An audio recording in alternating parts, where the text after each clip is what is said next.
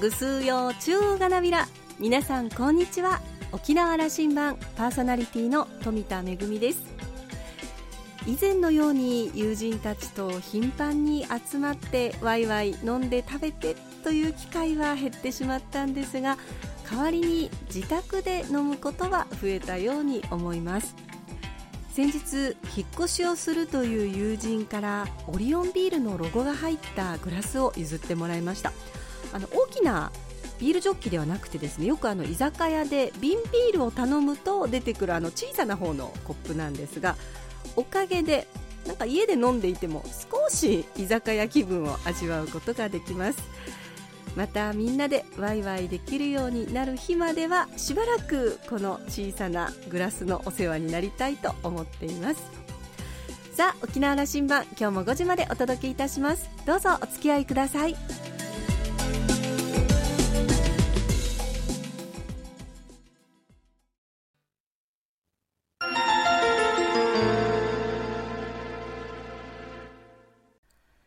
那覇空港のどこかにあると噂のコーラルラウンジ。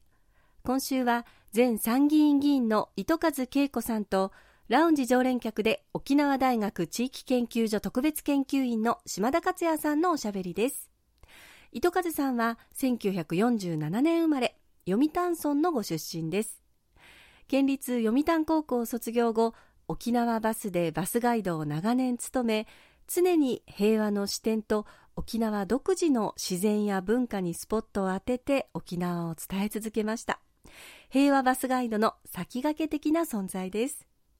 その後専門学校の講師や大学の非常勤講師を経た後1992年に沖縄県議会議員に初当選。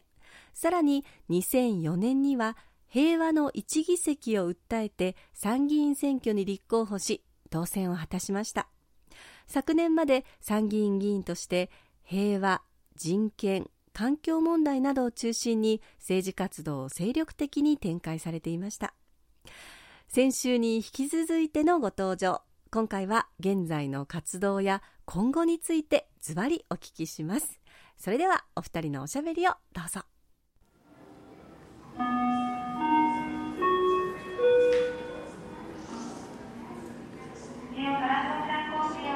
最近のことです、はい、えーと、報道で見るのは恵子さんが、うん、食の問題のことに一生懸命なさって発信なさってるなというふうに聞こえてきますけども合ってますか？そうです。もうこれはですね2年前に、まあ、私がまずまだ参議院として在任中に種子法というのが廃止されたんですね。でこれはもうお分かりだと思うんですけど米麦大豆あの分かってない人が多いと思います、うん、そうですね。これ昭和の22年。だからね、うん、ずっと面々とその日本の食を守ってきた法律を廃止になったんですよ、ね、そうですね。なぜその22年1947年にこの種子法ができたかっていうとこれは実はあの敗戦国日本の中で食料がもう大変な状態になっていると。その食料を増産するために公的な基金を使って米麦大豆、まあ、つまり農業試験場であるとかねそういうところでその地域にあった有料な種子をあの作っていこうというこれで日本の国が随分助かってきたのになぜ今頃これ廃止するんですかと。実は安倍政権はあのトランプさんいわゆるアメリカに顔を向けていますので向こうの言うことは TPP も含めてですね全部やっていこうという方針だったんですよ。ですからせっかくできた日本の素晴らしい法律をなぜ今頃廃止するんですかとこの主要農作物を廃止する。これが実はまあ今生産されているもので100%ですね米の種子日本のものでこう自給できたんですよ。それがもう外国からどんどん入ってくるような状態を作っていく。しかもたった5時間しか審議しなかったんですね。それがちょうどあの森友加計学園問題の真っ最中に可決されたんですよ。だから国民がわからない農業者もわからないという状態であのこれをこう可決していくと、やっぱりアメリカ側から見たら、うん、日本の市場の中にアメリカの農製品を入れていくということに必要な改正でしたよね。そうですそうです。ということはこれ国や都道府県の責任がですねあのきちんと農業に力を入れていくよというその法律がなくなったわけですから外から入ってくる。しかも民間企業が参入してくる。もう一つこれで心配しているのは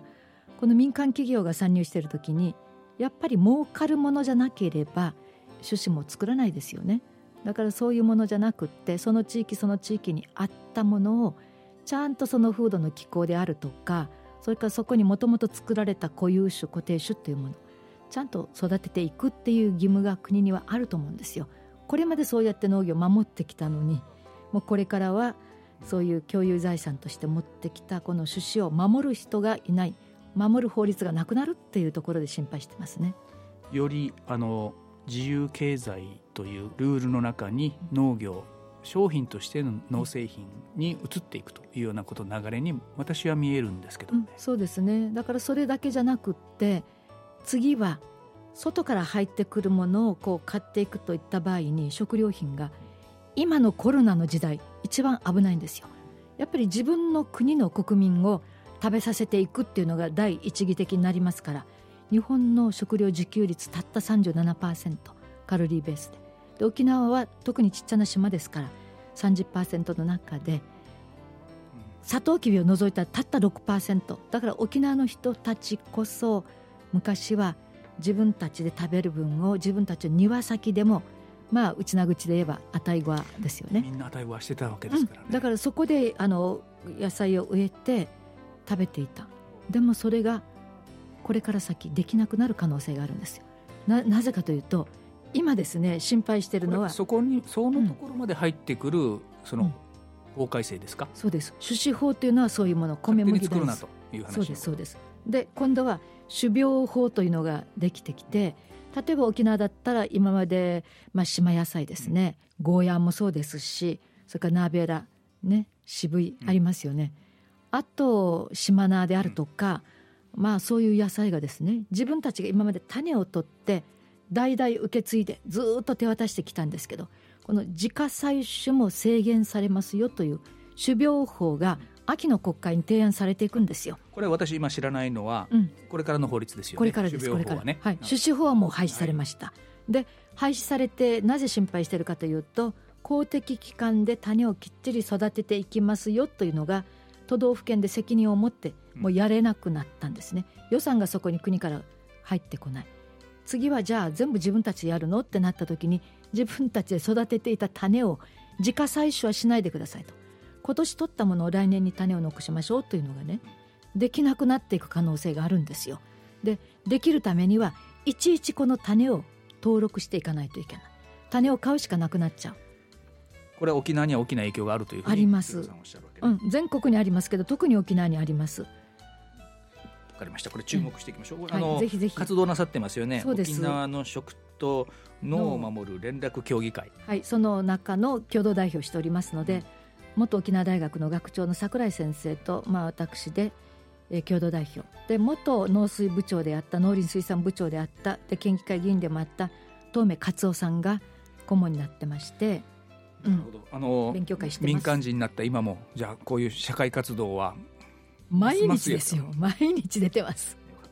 え、はい、もう一つあのお伝えしたいのは、まあ、今マンションに住んでいるんですけど9階のそのマンションのベランダでもう野菜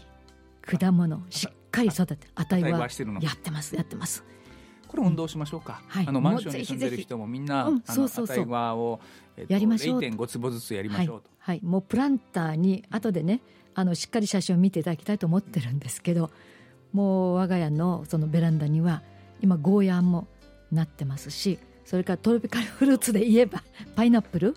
あのこういう大変深刻な大きな問題も、はい、一人一人にあのは正しい活動としてこう落とし込んでいくというのが大事ですね。そうですそうです。はいちょうどこの話とも合う話です。僕はその2020年の今年、まあ、去年からと言ってもいいかもしれませんけど大きなメッセージがあの大きく言うと人類に沖縄にこう来てると思うんだけども、ええ、我々はその新型コロナウイルスとの戦いなのか共存を強いられるのかどうか、ただ僕はねコロナから何かメッセージがあるんだろうと僕は思ってるんですが、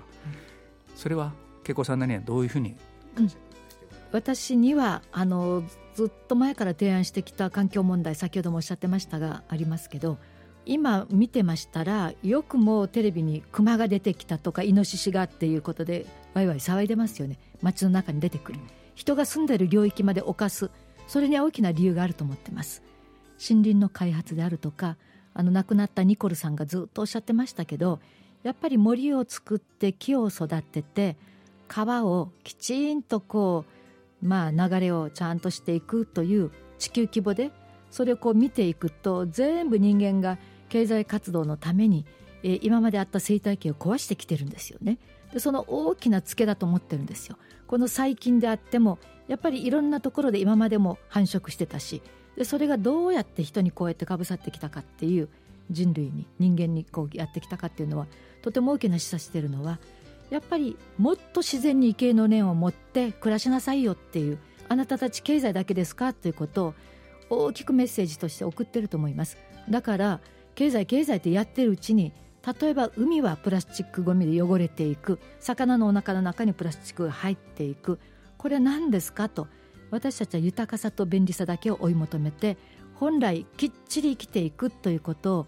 やっぱりこう見つめてこなかった。これからそれをあのちゃんとね見つめていく。一人一人の暮らしをやっぱり足元から見直していくそのチャンスだと思うんですよ。チャンス、うん、チャンスだと思ってます。いやあの地球温暖化の問題を、そのまあ、筆頭にというかな、うん、燃料の問題も含めて、ね、地球環境環境に向き合うことを、まあ、怠ってきた、弱かったことへの助けとして、そうですね、コロナがメッセージ出してるのかなというのは言われていますけども、え温暖化の問題から含めてねずっと前から言われてきてもう島が沈んでしまうよなぜなのっていうふうに水位が上がっていくよとずっとずっと言われ続けてきたのにそれも守らない状況でここまで来てついには爆発したのがコロナだと思ってるんですよ。まあ、あの地球があの絶滅しない前に大きなメッセージ出てきて、うん、もう一回考えるという機会をもらったと思いましょうかね。これから5年や10年が大事な、人類にとって、はい、日本社会にとって大事な時期になりますね。うん、一人一人の生き方が問われているしそこで果たす役割はあの政治の役目がすごく大きいと思ってるんですよ。だから小さく言えば食料自給率を上げるためにはさっきおっしゃった値はねすぐ身近にすぐできることなんですよ。でも大きく言えば政治はどこに金をかけてあの人の命を守るかっていうところそこに行きますね。次の進行計画、うん、2020年、はい、22年からの計画を作る時期でえそうですね。そのそのワードとしてよりもう少し具体的に今のテーマでもいいんですけども、うん、こういう計画を持とうよという話を、うん、恵子さんの視点で。私はその観光が沖縄の重要な産業の一つというふうになってますから、それも人を増やせばいいという観光ではない。本当に域内で循環するこの土地の人たちに利益もちゃんともたらされるような、えー、その観光の在り方。人は入ってくるけども吸い上げられて出ていくようなものではなくて還流するんじゃなくて域内で循環する。域内で循環する経済を域内で循環する振興策を。これはもう地元の人たちがどれだけ日本政府が何兆円もお金をつぎ込んできても止まらないじゃない。たまらないじゃないですか。何をするかって人を育てることですよ、教育です一番のポイントは教育だと思ってます。循環型社会を構築していくために、うん、しっかりとした教育の仕組みを入れていこうと。これ大事なところで、はい、あの大賛成で、はい、世界一の当初型循環社会、ね、まあ、経済含めての循環型社会というものを作ってみるという、すごく50年の経営を持った計画を持つみたいなこと。そうですね。やっぱり循環型足元からっていうのをこの振興計画ちゃんと入れてほしいですね。その視点でやっていただきたい。恵子さんのこれからのことを聞きたいんですけどもね、はい、もう一回あの政治の世界に呼ばれたらいかん行くかもしれんなという気持ちは終わりですか？すごく答えづらいあ。の難しい質問なんですけど。いやいやもっと具体的に。あのやっぱりね、うん、県民が求めているのであれば、政治の世界も私はノーではないと。参議院議員のまあ、高哲実さんにバトンタッチをした時にそう申し上げました。参議院としては高さんどうぞ頑張ってほしい。私も応援しますよと申し上げて。あともし私の体力的なものだとか、問題は県民が求めてくださるのかどうかですよね。二つ、はい、あの一本目はどうやら問題なさそうですね。うん、迎えにお見受けする限りは。二つ目ですな、はい、じゃあ、はい、えっと今のまあ政治の世界といえば来年の秋までには間違いなく衆議院の選挙あのその改選があるんですよね。解散があって。人気ですからね。そしてね、うん、新聞あちこち見るとね、あの恵子さんの名前はね4区というところで出てきて、えーと、そこで言えば政治的にはあの対立側にいるエースである、うん、西目さんがいるところですよ。そ、ね。はい、こに糸数さんじゃないかという話がいつも新聞に出てくるんですけども。まあ話だけですよね。あの出てきますけど話題には上ってますけど具体的には何ら動きはなしというのが現状です。沖縄社会を世界で先端の、うん、当初型の循環型社会を作ってみましょう。それはもう大いに賛成で、うん、はい、このことにはそのエネルギーを注ぐ意欲、うん、十分ありますね。でもそれはバッジをつけるからできるとかあのバッジつけてないからできないではなくて活動はずっと継続していますのでこれもあの実は議員になる前からやっぱり観光バスいた時期から感じてたのはこの沖縄の自然をどう守っていくかそこに暮らしてる私たちが次の世代に親ファーフジが渡してきた先祖代々ちゃんと守ってきた沖縄を守っていけるのかなというその中で活動してきましたから壊されたところもありますけど、まあ、議会に議員としていたために残してくださったところも活動の中にあのあったのでそれはずっと変わらないんですね。循環型社会作りましょうね。うんはい、ずっと沖縄が残る。本当です。あの恵子さんに最後の質問です。このその健康と美貌はどうやって保っているんですか？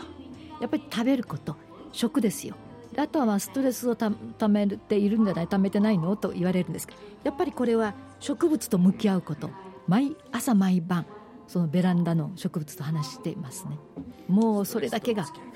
はい、あのますますのエネルギーを感じてあの、はい、今日はこれにしたいと思います、はい、ありがとうございました。ありがとうございました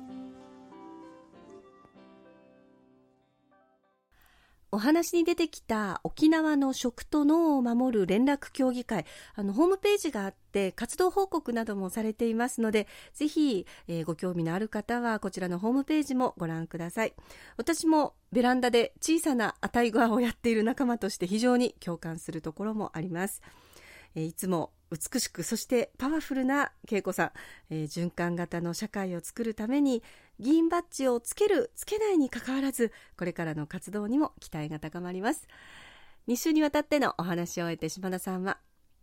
食料問題は沖縄にとって今後急速に重要度が高まります。恵子さんのパワーはあと10年は切れませんね。そんな印象でしたというコメントでした。今週のコーラルラウンジは前参議院議員の糸数恵子さんとラウンジ常連客で沖縄大学地域研究所特別研究員の島田克也さんのおしゃべりでした。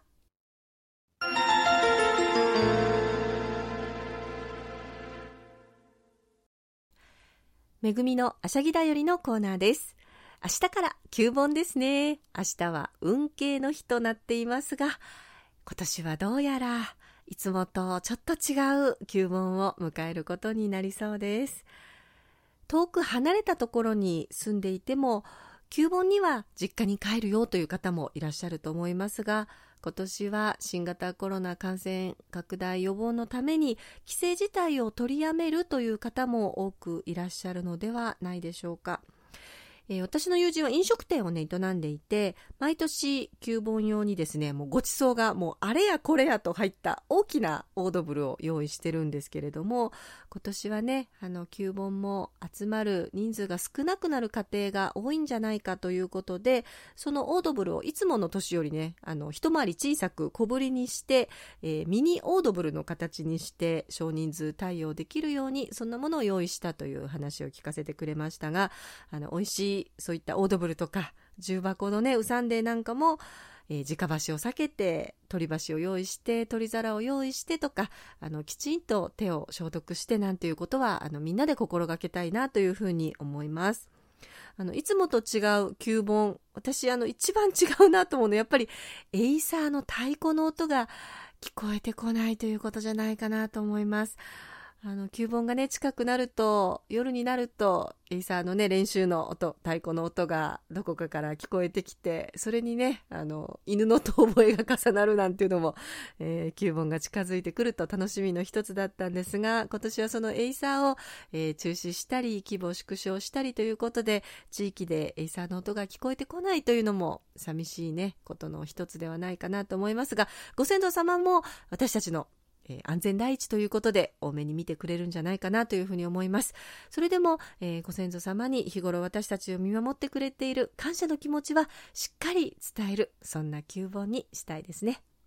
めぐみのあしゃぎだよりのコーナーでした。